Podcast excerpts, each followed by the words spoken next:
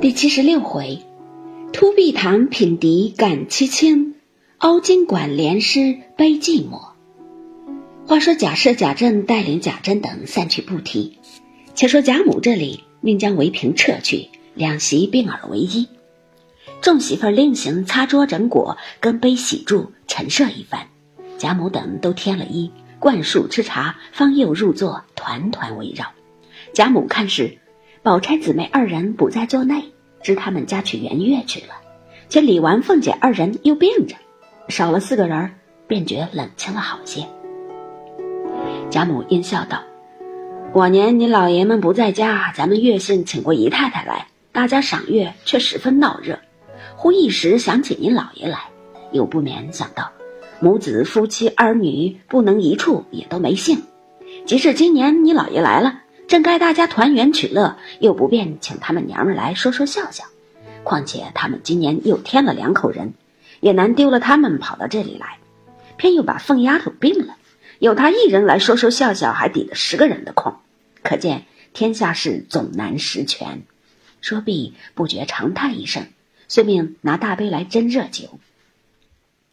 王夫人笑道：“今日得母子团圆，自比往年有趣儿。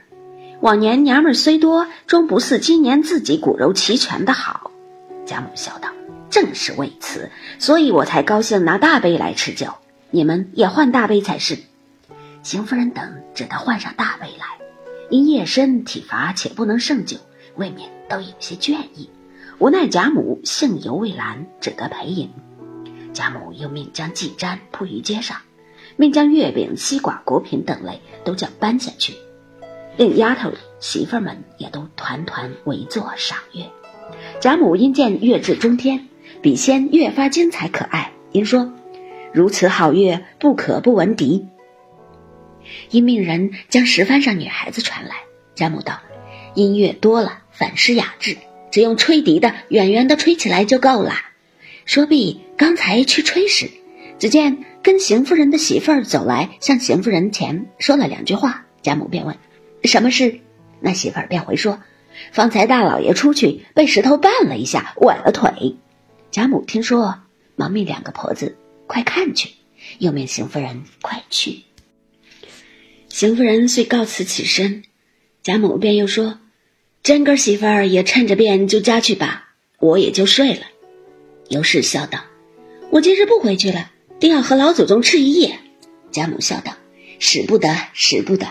你们小夫妻家今夜不要团圆团圆，如何为我耽搁了？”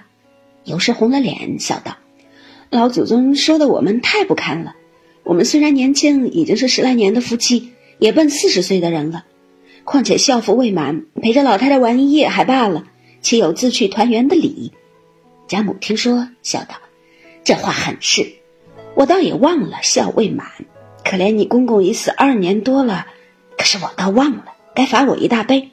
你就这样，你就月信别送，陪着我罢了。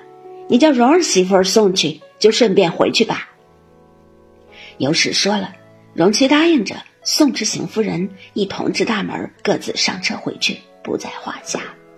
这里贾母仍带众人赏了一回桂花，又入席换暖酒来。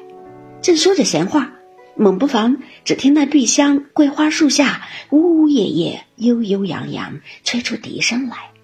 趁着这明月清风，天空地静，真令人烦心顿解，万虑齐除。都肃然微坐，默默相赏。听约两盏茶时，方才止住，大家称赞不已。于是遂又斟上暖酒来。贾母笑道：“果然可听吗？”